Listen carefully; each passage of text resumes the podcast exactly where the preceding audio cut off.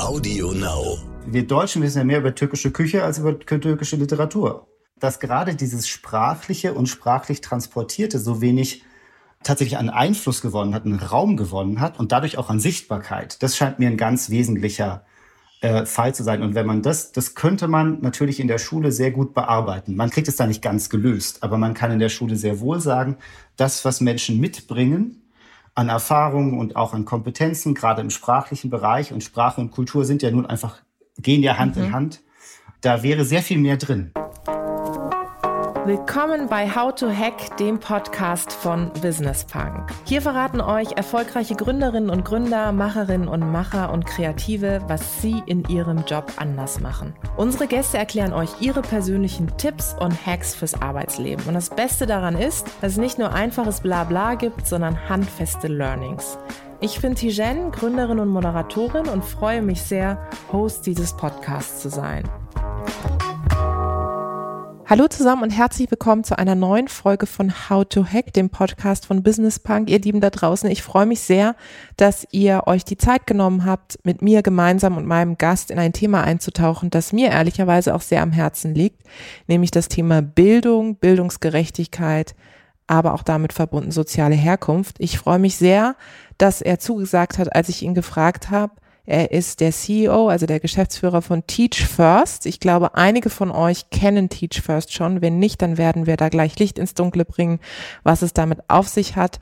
Er hat selber auch eine spannende Geschichte und wird uns gleich erzählen, wie er eigentlich dazu kam, was ihn motiviert hat, das Thema Bildung in Deutschland auch stärker zu forcieren. Ich freue mich sehr, dass er da ist. Ulf Mathysiak, lieber Ulf, ich freue mich, dass du da bist. Ich freue mich auch. Danke für die Einladung. Ich habe schon gesagt, Teach First. Ich glaube, einige ähm, kennen das schon, aber vielleicht in der Kürze, du kennst ja, man macht ja immer so einen Elevator-Pitch. Ne? Ähm, worum geht's bei Teach First? Was ist euer Herzensanliegen?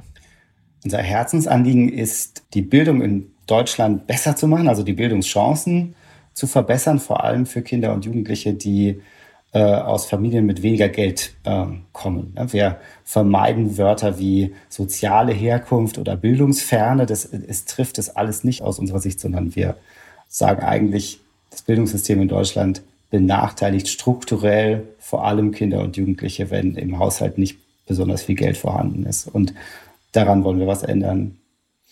Und dafür suchen wir Leute, die so ein Veränderungspotenzial mitbringen, die Bock haben, mit anzupacken, was zu verändern, ähm, sich einzusetzen. Und diese Leute kommen dann durch unser Programm an sogenannte Brennpunktschulen, arbeiten da zwei Jahre mit, unterstützen Kinder und Jugendliche, ihren, ihren Weg zu gehen oder auch ihren Weg zu finden und setzen sich aber vor allem nach diesen zwei Jahren weiter für, für ein besseres Bildungssystem ein. Das ist in der Kürze das, was unser Programm macht. Also diese Leute sind dann im Grunde so BotschafterInnen für euer Thema und äh, sind dann natürlich auch ja Vorbilder, egal wie man den Begriff jetzt findet oder nicht, aber Vorbilder dafür zu sagen, hier habt ihr eine Anlaufstelle, gerade dann, das kenne ich selber auch, aber habe auch einige Menschen in meinem Umfeld, wenn du eben aus einem Kontext kommst, wo, sage ich mal, es keinen doppelten Boden gab oder die Voraussetzungen nicht so waren, dass du irgendwie komplett von Anfang an deinen Weg gehen konntest, ist es, finde ich, extrem wichtig, Menschen zu haben, die dir nicht nur Türen öffnen, sondern dir auch zuhören, wenn es dir nicht gut geht. Und ist das das, was du auch oder was ihr auch in eurer Arbeit erlebt, dass diese Anlaufstellen extrem wichtig sind? Ja, also wenn wir mal auf die Arbeit direkt mit den Kindern und Jugendlichen blicken, dann definitiv. Also ich finde dein Stichwort auch zuhören, da sein, das ist, das ist was ganz Entscheidendes für uns in der Arbeit ist es wahnsinnig wichtig, dass wir eine echte, sehr respektvolle Beziehung zu den Kindern und Jugendlichen aufbauen, mit denen wir arbeiten. Und da erstmal im ersten Schritt nicht zu fachlich drauf gucken. Ne? Wir, wir haben sonst an den Schulen oft Menschen, die ein bestimmtes Thema quasi mitbringen. Die machen eben Berufsorientierung mhm. oder Lehrkräfte machen eben ihr Fach. Ne?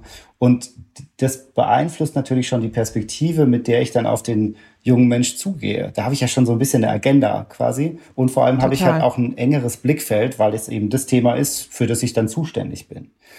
Und wir versuchen es genau andersrum zu machen. Wir wollen eigentlich erstmal auf die Person gucken. Ja, was, in was für einer Situation befindet sich da der junge Mensch, wo sind da Stärken, wo sind vielleicht auch, ähm, auch Verbesserungspotenziale und man sagt, ja, da musst du ran, ja, das ist vielleicht nicht das, was dir am meisten Spaß macht, aber da musst du trotzdem dranbleiben, damit du weiterkommst. Aber auf welche Stärken kannst du dabei auch aufbauen? Was bringst du schon mit? Ähm, und oft ist es ja so, wenn junge Menschen irgendwo schon Erfolgserlebnisse hatten, dann kann man, kann man die auch sehr gut nutzen, zu zeigen, hey, guck mal, da bist du doch auch weitergekommen, da bist du dran geblieben oder da bist du besser geworden, weil dir das Spaß gemacht hat. Übertrag doch die Erfahrung auf was anderes, was dir vielleicht nicht ganz so viel Spaß macht, aber wo du auch besser werden kannst, wenn du dran bleibst. Naja, und dazu kommt natürlich, dass die Erfahrungen, gerade jetzt die Jugendlichen, mit denen wir arbeiten, die haben im Bildungssystem schon ganz unterschiedliche Erfahrungen gemacht und schleppen die natürlich ein Stück weit auch mit sich rum. Und ähm, da mehr zu wissen, also auch wirklich rauszufinden, wie ist die Situation zu Hause? Ähm, wie eingebunden sind vielleicht Eltern, familiäres Umfeld äh, in, in Bildungsfragen? Ähm, teilweise ist das Interesse viel, viel größer, aber der Dialog zur Schule hat einfach nicht stattgefunden mhm. oder funktioniert. Dann kann man das, das aufbauen ne, und kann so auch ein bisschen mehr Menschen quasi noch mit aktivieren. Das alles trägt dazu bei, dass man dann im zweiten Schritt auch bei fachlichen Sachen weiterkommt. Also es ist nicht so, dass uns Unterricht äh, nicht interessiert oder so, ganz im Gegenteil. Wir wollen da eigentlich Begeisterung wecken für Bildungsthemen. Aber der erste Schritt ist eben immer zuzuhören, Beziehungen aufzubauen, zu verstehen, mit wer ist es überhaupt, was treibt den um und dann äh, kommt man zu den, zu den anderen Themen quasi automatisch. Wenn man auf eure Website geht, dann sieht man ähm, auch ein paar Antworten, die du gegeben hast auf verschiedene Fragen und da steht, warum arbeitest du bei Teach First? Und du hast geantwortet, weil es hochdosiertes Glück ist. Was meinst du damit? Also es ist schon einfach ein wahnsinnig großes Privileg, auf der einen Seite immer wieder mit Menschen zu arbeiten, die neu in die Organisation kommen, als Fellows, eben als Programmteilnehmende, in der Regel mit einer wahnsinnig hohen Motivation anzupacken. Und es ist ja was, schon was sehr herausforderndes. Wir, wir setzen Bildung immer wieder auch mit Leadership in Verbindung und sagen, es ist eigentlich eine, eine Leadership-Erfahrung, die man macht, ja. wenn man an der Schule arbeitet. Das heißt, die Leute, das ist beides, ne? Es ist so eine Freude, aber oft auch ein bisschen Schiss, wenn man ehrlich ist und äh, vor der Herausforderung. Und ähm, ich empfinde das als wahnsinnig großes Privileg, da jedes Jahr neue Leute kennenzulernen und diesen, immer diesen Anfang auch mitzubekommen, dem der berühmte Zauber ja auch oft genug innewohnt, ja. Und dann auch mitzubekommen, wie gehen die ihren Weg weiter nach den zwei Jahren an der Schule. Und die machen halt tolle, krasse Sachen. Die gründen teilweise eigene NGOs, ähm, mhm. die gehen teilweise in die Wirtschaft, die gehen in, sind im, im dritten Sektor in anderen äh, Organisationen oder in Stiftungen. Und einfach zu sehen, ein Stück weit auch aus der aus, der Ferne mit zu begleiten, wie, was die mit dieser Erfahrung machen, die sie da gesammelt haben. Das finde ich wahnsinnig faszinierend und das motiviert mich auch immer wieder, muss ich sagen. Also ich habe so viele Möglichkeiten, sozusagen mir selber immer wieder auch Hoffnung zu geben, dass es weitergeht, dass es besser wird, ne, dass wir, dass es möglich ist, bessere Bildung quasi für junge Menschen in Deutschland zu ermöglichen. Und das finde ich schon sehr, ja, da fühle ich mich sehr privilegiert, definitiv. Wie nimmst du denn die aktuelle Diskussion rund um Vielfalt und daraus ableitend auch um Bildungsgerechtigkeit und Bildungschancen in Deutschland wahr? Was findest du vielleicht gut und was regt dich auch auf? Also ich glaube, was man schon positiv sagen muss, ist, dass es die Stimme derjenigen, die Vielfalt in Schulen als etwas Negatives, Aufhaltendes sehen, diese Stimmen sind deutlich weniger geworden und auch deutlich leiser. Ne? Das, und ähm, als ich angefangen habe, mich mit Bildungsfragen zu beschäftigen, da war ich vielleicht 16 oder sowas, das ist also schon ein Weilchen her, ähm, da war das durchaus noch nicht so. Ja? Also das, glaube ich, kann man heute schon sagen, wenn man sich jetzt irgendwie im Bereich Bildungsforschung und, und auch im Bereich von Schulentwicklung hinstellt und sagt, nein, wir wollen Vielfalt in unserer Schule sehen und darstellen, dann bekommt man, würde ich behaupten, mehr Applaus als Kritik. Ähm, es gibt natürlich immer noch Debatten rund um hält das mein Kind auf, wenn da zu viel leistungsschwache oder nicht Muttersprache mhm. oder so. Aber, aber dennoch, wie gesagt, ich glaube, die Tendenz geht da in die Richtung, die ich für gut und richtig halte, nämlich, dass man erstmal sagt, nein, Vielfalt in Schule ist, ist eine große Bereicherung auch für das Lernen und die Entwicklung der, der Kinder, die in die Schule gehen. Gleichzeitig gibt es zwei Debatten, die mich eher, also eine Debatte, die ich vermisse, und das betrifft Vielfalt im äh, Lehrer- und Lehrerinnenzimmer, ja. Da ist merkwürdigerweise viel weniger, also da diskutieren wir viel weniger drüber. Wir, wir erleben mhm. zwar oder sagen, Vielfalt in der Schule ähm, bei den Kids ist super, ja, aber was ist eigentlich mit den Erwachsenen in der Schule? Ja, und wenn, wenn, wenn du da ein bisschen tiefer hinguckst, und da geht es natürlich teilweise um die Frage Migrationshintergrund, da geht es aber auch um die Frage, äh, das ist immer noch die Frage Geschlechterverteilung, gerade auch im Grundschulbereich. Dann hast du aber auch die Frage, haben wir da eigentlich Leute, die mal was anderes gesehen haben in ihrem Leben, bringen die mhm. andere Berufserfahrungen mit zum Beispiel? Ja. Ähm, oh, und das ist in, in vielen Schulen auch bei der Frage, gibt es da eine Nähe zum Handwerk oder gibt es eine Nähe zu Ausbildungsberufen? wie willst du denn Kinder darauf vorbereiten oder Jugendliche sich gut zu schlagen in einem, in einem ähm, ähm, Bewerbungsgespräch, wenn du selber noch nie eins hattest? Ähm, also so, das ist so eine Debatte, die ich vermisse. Und letzter Punkt, weil du sagst, aufregen. Mh, hm, Im Bereich jetzt, gerade wenn es um bessere Schule geht und Chancengerechtigkeit, wird oft argumentiert, wir müssen diese soziale Durchmischung, in Anführungszeichen gesprochen, die müssen wir jetzt herstellen, damit Schule besser wird. Und das halte ich für gefährlich, weil, nicht weil ich diese Durchmischung falsch finde, sondern weil es falsch wäre, die Qualität von Schule wieder auf die Jugendlichen zu attribuieren. Mhm. Ne? Weil wir dann de facto sagen wir dann, ja. diese Schule ist schlecht, weil zu viele von den falschen Kindern draufgehen. Die können ja kein mhm. Deutsch, ja. Oder die haben ja, die, die sind ja geflüchtet, die haben ja gar nicht so viel Schulerfahrung wie unsere deutschen Kinder hier oder sowas. Mhm. Und dann ist das Attribut wieder bei den Kids. Also die, wir brauchen nur die richtige Mischung Kids. Wenn wir die nicht haben, dann können wir Schule nicht gut machen. Und das halte ich für Quatsch. Die Schule muss da, wo sie ist, sozusagen das beste Bildungsangebot sein, das wir, das wir leisten können für die Menschen, die in dem Stadtteil wohnen. Und wenn das eine bestimmte Mischung ist von Menschen oder wenn da bestimmte, bestimmte Herkunftsmerkmale häufig auftreten, dann muss die Schule natürlich darauf reagieren.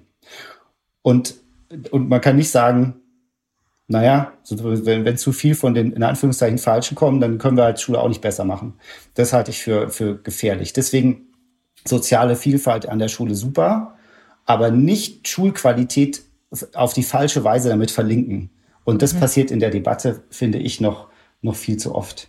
Und wenn wir jetzt einen Schritt weitergehen und uns mal die letzten anderthalb Jahre angucken, dann ist es ja durchaus so, dass diese ganze Zeit uns in verschiedensten Bereichen unglaublich getroffen hat. Ja, so. Und ich glaube, was sie auch gezeigt hat, diese Zeit ist ja, bin ja auch viel so im Digitalbereich unterwegs, Transparenz hergestellt hat, was funktioniert, auch in der Wirtschaft, was vor allem auch nicht, aber auch im Punkto Vielfalt übrigens.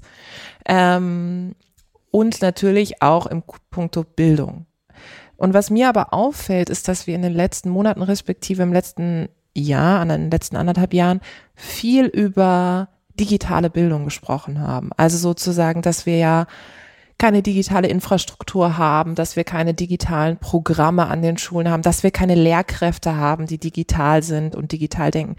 Alles super wichtig, keine Frage, aber ich habe tatsächlich in der, in der Diskussion vermisst, dass wir über das tiefer liegende Problem sprechen, nämlich über unser Bildungssystem an sich. Wie hast du die Diskussion in den letzten anderthalb Jahren in puncto Bildung im Kontext von Corona wahrgenommen? Also erstmal würde ich dir auf jeden Fall recht geben, wenn wir haben, also dieses digitale Bildungsthema hat natürlich einige Dinge auch verdeckt, überlagert. Und ähm, wir dürfen, glaube ich, nicht vergessen, dass halt, wenn wir die Schulen jetzt besser digital ausstatten, was natürlich notwendig und überfällig ist, werden wir halt an Sachen Bildungschancen erstmal dadurch überhaupt nichts gewinnen. Also da ist, da steckt Potenzial drin, durchaus, aber man muss dann auch was sozusagen damit machen mit dieser Reform. Ähm, also erstmal habe ich die letzten anderthalb Jahre so ein bisschen bestaunt, dass uns Schule eigentlich überhaupt nicht gelingt, wenn uns das Schulgebäude nicht zur Verfügung steht. Wir sind daran gescheitert, glaube ich, so muss man sagen, in Deutschland Schule zu betreiben, wenn wir das Gebäude nicht haben. Und das muss uns ja schon zu denken geben. Erstens, weil das nicht überall auf der Welt so war. Ja, und zweitens, weil es halt, glaube ich, auch wirklich nicht mehr zeitgemäß ist. Wenn, wir sehen ja andere Felder, kleine mittelständische Unternehmen, größere Konzerne und so, die hatten jetzt alle einen riesen Innovationsdruck nicht in Bezug auf die technische Seite vielleicht oder da nicht so stark, aber auch in Bezug auf Arbeitsabläufe, Kommunikationswege und, und dergleichen mehr. Und wir glaube ich, können überall sehen, dass sich Dinge verändert haben. Also auch du und ich, wir werden wahrscheinlich weniger Zeit im Büro verbringen und vielleicht mehr Zeit von zu Hause arbeiten, auch wenn irgendwann Corona nicht mehr das bestimmende Thema ist. Und bei der Schule konnten wir sehen, dass da eigentlich weniger, deutlich weniger auf diesen Innovationsdruck reagiert wurde. Nicht jetzt in Bezug auf die Anschaffung von Geräten oder so, das, das durchaus schon. Aber eigentlich ist es doch so, jetzt fängt das Schuljahr an und mit der Erfahrung der letzten 18 Monate müssten wir doch eigentlich sagen, ey, mit jeder Klasse, so wie wir den Feueralarm einüben, ja, jed, am Ende, das wird immer gemacht zu Beginn des Schuljahres. Warum? Damit, wenn es brennt, der mhm. die Kids genau wissen, wo müssen sie hinlaufen ähm, und wo trifft man sich dann und was ist zu beachten. Und ähm, die Tatsache, dass jetzt, also jetzt, dass es im nächsten Schuljahr einen Lockdown gibt, ist wahrscheinlicher, als dass es brennt. Ähm, dementsprechend müsste man eigentlich mit, den, mit der Klasse sagen, hey Leute, wenn am Freitag die E-Mail kommt, dass wir am Montag nicht aufmachen dürfen, wo treffen wir uns dann am Montagmorgen? Und welche, ja. und welche Vorbereitungen als Lehrkraft habe ich getroffen? Also habe ich alle Einverständniserklärungen, wenn ich ein bestimmtes Tool nutzen will oder muss? Ähm, und am Ende wäre es ja am besten, wir hätten so eine Art digitale Kommunikation wie so eine Art Grundrauschen, die nutze ich als Lehrkraft vielleicht wenig, solange ich das Gebäude habe. Ja, vielleicht mache ich da nur so ein bisschen was, am Nachmittag mhm. oder in bestimmten Stunden nutze ich das, damit das System bekannt ist, damit die, die Kids sich da orientieren können.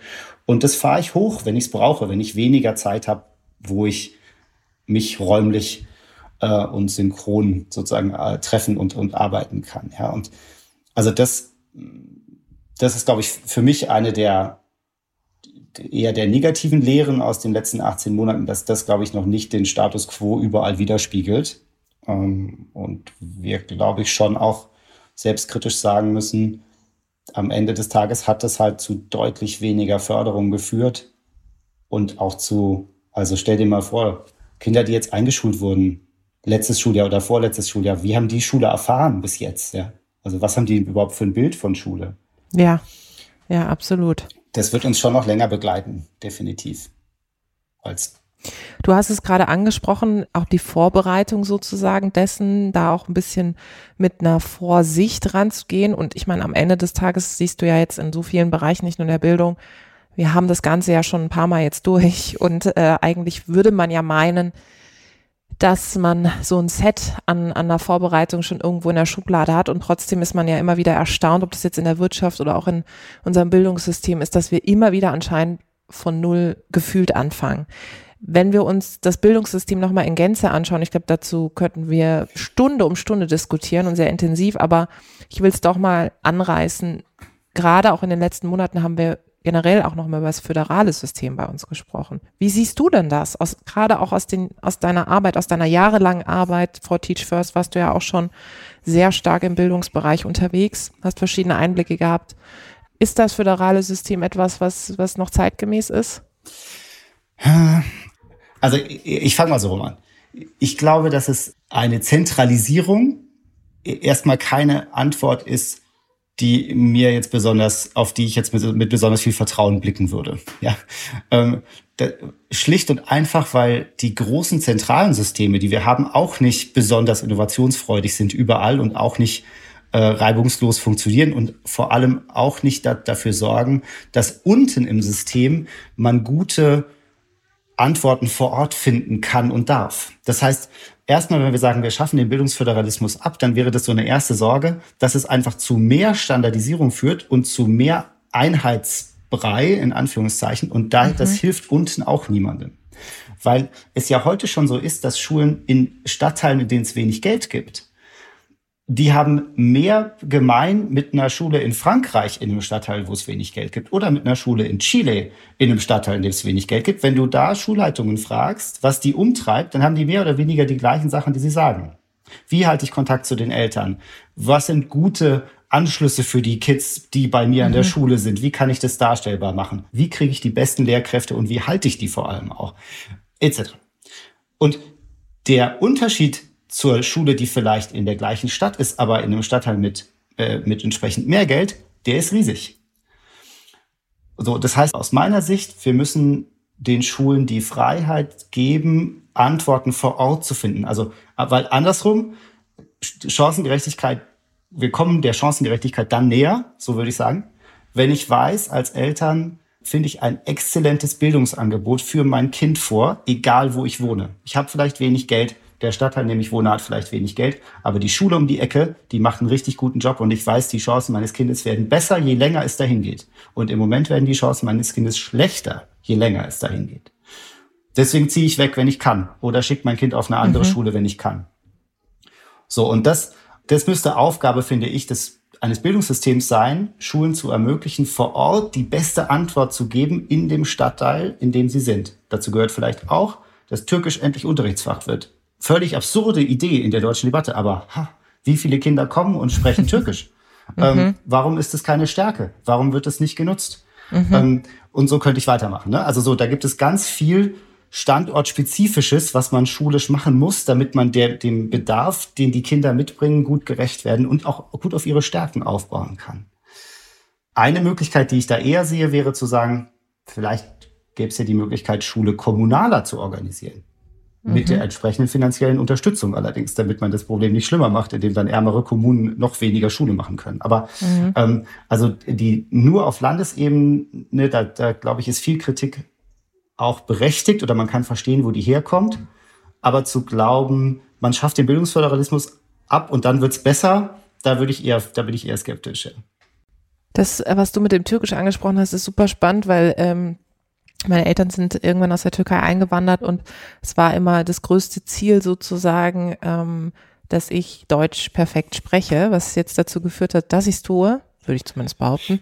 Türkisch zwar verstehe, was manchmal zum Leidwesen von so türkischen Jungs ist, wenn ich in der U-Bahn sitze und dann verstehe, wie sie irgendwie ablästern oder ähm, nicht so schöne Dinge sagen aber ich äh, nicht so gut sprechen kann. Also ich habe einen deutschen Akzent drin. Ich meine, wenn ich irgendwie ein paar Monate oder Jahre äh, in der Türkei wäre, würde das besser werden. Aber äh, weil du das als Unterrichtsfach ansprichst, es war so, dass es bei mir in der Grundschule so war, dass es in der Nebenschule die Möglichkeit gab, für Menschen mit Migrationsvordergrund, türkischem, regelmäßig die Sprache zu lernen. Ein bisschen habe ich das gemacht und irgendwann war ich dann raus. Aber ich bin mir sicher, wenn ich und auch mein Bruder, wenn wir das Angebot gehabt hätten, zu sagen, hier, du kannst es halt auch in der Schule weiter lernen und ausbauen, dann wäre unsere, unsere Sprachenvielfalt heute etwas größer und vor allem wären meine Eltern nicht vor der Entscheidung gestanden, ähm, entweder oder. Gut, jetzt ist es auch spezifisch. Also ich glaube, es gibt durchaus Familien, wo beides einfach so gut äh, umsetzbar ist, wie es ist. Aber bei mir war es halt so, sie haben beide sehr viel gearbeitet und haben gesagt, okay, wir leben hier, dann soll sie wenigstens das eine richtig gut sprechen. Und das finde ich interessant, weil du auch ähm, angefügt hast, das als Chance und als Asset, würde man neudeutsch sagen, als wirklich ja tolle Kompetenz zu sehen. Und das merke ich immer wieder im Bildungsdiskurs, dass wenn wir über Menschen reden, entweder die selber eingewandert sind oder deren Eltern eingewandert sind, dass es immer so einen Geschmack hat in Deutschland. Also es wird nicht als hey, das ist eine coole Sache, da kommt jemand, die eine vielfältige Sozialisation hat und dann übrigens auch später, egal ob als Gründerin, Gründer, aber auch in, in der Wirtschaft als Angestellte, diese Vielfalt, diese Erfahrungsvielfalt mitbringt, sondern es wird immer noch als, müssen wir mal gucken, dass da nicht mehrere Kulturen nebeneinander sind und, und, und äh, gesehen. Was glaubst du, woran liegt das? Hat das mit äh, geschichtlichen Dingen zu tun, hat das damit zu tun, dass wir in Deutschland äh, erstmal auf eine äh, zurückhaltende Position uns beziehen oder hm. wo, woher kommt das? Ja, es ist natürlich vielschichtig. Also erstmal, glaube ich, müssen wir schon feststellen, dass eben Mehrsprachigkeit ja nicht immer negativ konnotiert oder ignoriert wird. Ne, wenn deine Eltern Spanier gewesen wären und zufällig auch noch fließend Englisch gesprochen ja. hätten und du wärst mit das ist super. du wärst mit Spanisch und Englisch ins Bildungssystem gekommen, dann wäre das wahrscheinlich schon gesehen worden. Und man hätte gesagt, wow, ja, die kann krass, ja richtig ne? viel. Ja. Ja. So. ja. Wenn du mit Türkisch kommst oder wenn du unterschiedliche arabische Dialekte kannst oder so, Arabisch, mit, ja. Ne, so, dann, dann sieht das alles schon wieder, ne, also dann ist es, reagiert es auch System anders. Und natürlich hat es, ich glaube, ich würde jetzt nicht allen Menschen im System unterstellen, dass sie deswegen, also dass sie da wirklich harte Ressentiments haben. Natürlich gibt es die, das ist keine Frage. Mhm. Aber ich glaube, dass es uns bis jetzt überhaupt nicht gelungen ist, diese Potenziale, die die Kids mitbringen, sichtbar zu machen. Und deswegen mhm. bleiben die im Verborgenen. Und dann habe ich vielleicht auch, ne, dann habe ich selber auch keine Ahnung. Ja? So ein bisschen mhm. weiß ich, welche Sprachen spricht man jetzt nochmal in Afghanistan. So ganz genau weiß ich nicht. Und mhm. sind die mhm. jetzt irgendwie, ist es Persisch oder ist es doch irgendwie an? Hm, ne? So. Naja, und je weniger ich mich da kundig finde, desto weniger, also da, da finde ich keinen Zutritt. Ne? Und es findet einfach wirklich kein, kein ja. guter Dialog statt. Und wenn du mal überlegst, wie viele, also ich bin selber äh, größter Teil meiner Kindheit in Kreuzfeld verbracht, ne? Ähm, und weiß, dass auch in den Familien meiner Klassenkameraden und Freunde und Kumpels, ja, natürlich Türkisch gesprochen wurde und die so zweite Generation auch noch, glaube ich, relativ akzentfrei äh, Türkisch gelernt haben. Aber zum Beispiel das Thema, wie viel Literatur findet da statt? Also mhm. dieser ganze Reichtum quasi an, äh, Geschichte, ne, an, ja. an, Liter an türkischsprachiger Literatur, der, der war da schon weniger, weil den die Eltern auch wichtig war. Da sollte ja. es in Deutsch gelesen werden und so. Ne? Und am Ende, glaube ich, hast du dadurch auch ein, also ist das weniger geworden sozusagen und auch weniger selbstverständlich, dass dieser kulturelle Reichtum auch seinen Platz hat und den, ja. ne? und wir Deutschen wissen ja mehr über türkische Küche als über türkische Literatur. Und ähm, das stimmt können wir darüber diskutieren, ob wir wirklich viel über türkische Küche wissen, aber, äh, ne? aber das ist doch, dass gerade dieses Sprachliche und sprachlich Transportierte so wenig tatsächlich an Einfluss gewonnen hat, einen Raum gewonnen hat und dadurch auch an Sichtbarkeit. Das scheint mir ein ganz wesentlicher äh, Fall zu sein. Und wenn man das, das könnte man natürlich in der Schule sehr gut bearbeiten. Man kann, kriegt es da nicht ganz gelöst, aber man kann in der Schule sehr wohl sagen, das, was Menschen mitbringen, an Erfahrungen und auch an Kompetenzen, gerade im sprachlichen Bereich. Und Sprache und Kultur sind ja nun einfach, gehen ja Hand mhm. in Hand. Da wäre sehr viel mehr drin. Und jemand wie ich jetzt mit Mitte 40 könnte schon so viel mehr, weißt du, auch über türkische Kultur wissen, wenn meine Mitschülerinnen und Mitschüler in die hätten einbringen dürfen. Und wenn dafür Raum mhm. geschaffen worden wäre und Anlass geschaffen worden wäre, dass die, die Vielfalt, die wir durchaus hatten im Klassenzimmer, auch in den Themen, die wir da besprechen, sich wiedergespiegelt hätte. Ja. Jetzt hast du ähm, vorhin auch über das Thema Lehrkräfte gesprochen, was ich super spannend fand, weil ich in meinem persönlichen, aber auch beruflichen Netzwerk ganz viele äh, Lehrerinnen auch tatsächlich habe, äh, die sich natürlich sehr stark auch mit dem Thema digitale Bildung auseinandersetzen. Aber du hattest vorhin was ganz Interessantes gesagt. Du hast gesagt, das eine ist sozusagen Zugang zu Bildung, das andere ist aber auch, was seitens der Lehrkräfte passieren muss. Ja, also dass dort auch eine gewisse Vielfalt tatsächlich gibt. Und auch hier wieder muss ich sagen, wenn man sich den öffentlichen Diskurs anguckt, dann reden wir über Kopftuch ja, nein ähm, an der Schule. Aber auch hier reden wir nicht über diese Potenziale, von denen du auch immer sprichst und die du betonst. Was siehst du denn auch in eurer Arbeit? Gibt es sowas wie eine, ich sag mal, New Generation an Lehrerinnen und Lehrern, die auch eine andere Form von Bildung, Bildungsgerechtigkeit mitbringen und auch da eine, eine andere Sensibilität mitbringen? Ich sag ja. Ja, es gibt eine neue Generation, und vielleicht, also mein Blick ist natürlich insofern einseitig, weil ich vor allem Kontakt habe zu Schulen in sogenannten sozialen Brennpunkten. Und die sind natürlich mhm. kein Spiegel des ganzen schulischen Bildungssystems. Aber ähm, gerade an diesen Schulen gibt es mehr äh, Überzeugungstäterinnen und Täter, ja, also die wirklich sagen, nee, ich will auch an so einer Schule unterrichten. Es gibt natürlich immer noch auch welche, die sich lieber wegbewerben und so, aber es gibt eben auch die, die sagen, nein, ich bin ganz bewusst hier ähm, mhm. und ähm, die auch Lust haben auf Schulentwicklung und die Lust haben, ein bisschen Sachen auszuprobieren und so frei, sich auch Freiheitsgrade so ein Stück weit zu erkämpfen. Ähm, wobei man auch fairerweise sagen muss, dass es in vielen Bundesländern gar nicht so ein harter Kampf ist. Also auch von Seiten, da gibt es auch ein Umdenken auf Seiten der der ähm, Bildungsverwaltung, die, die eigentlich diese Freiräume auch stärker schafft oder zu schaffen versucht. Und das, das ist schon was, was mir Hoffnung macht, wo ich denke, das geht eigentlich in eine, in eine vielversprechende Richtung. Aber ähm, der Wermutstropfen ist, äh, dass, dass wir auf der einen Seite noch keinen guten und auch verlässlichen Weg gefunden haben, wie Menschen, die sich später entscheiden, dass sie Lehrkraft werden wollen oder dass ja. sie es ausprobieren wollen, wie die äh, Zugang finden und in die Schule kommen. Und ich bin davon überzeugt, dass mehr Vielfalt in den Lehrer, Lehrerzimmer nur darüber zu erreichen ist. Also mhm. so, wenn es, wenn wir nur drauf gucken und sagen, wer sich mit 17, 18 entscheidet, dass er Lehramt studiert, ja, und dann wird es eine relativ homogene Gruppe bleiben. Während jetzt, also ich meine, die, in die Debatte bist du ja auch involviert, ein bisschen der Sinnsuchenden, ja, die jetzt mehr äh, vielleicht schon ein, zwei äh, Karriereschritte hinter sich haben oder Stationen hinter sich mhm. haben und irgendwie sagen, nee, ich will irgendwie nochmal was anderes machen, was irgendwie gesellschaftlich mhm. relevanter ist oder wo ich mich nochmal auch selber als Person nochmal anders kennenlerne und so. Und für die wäre das, das, da ist so ein Potenzial, ja.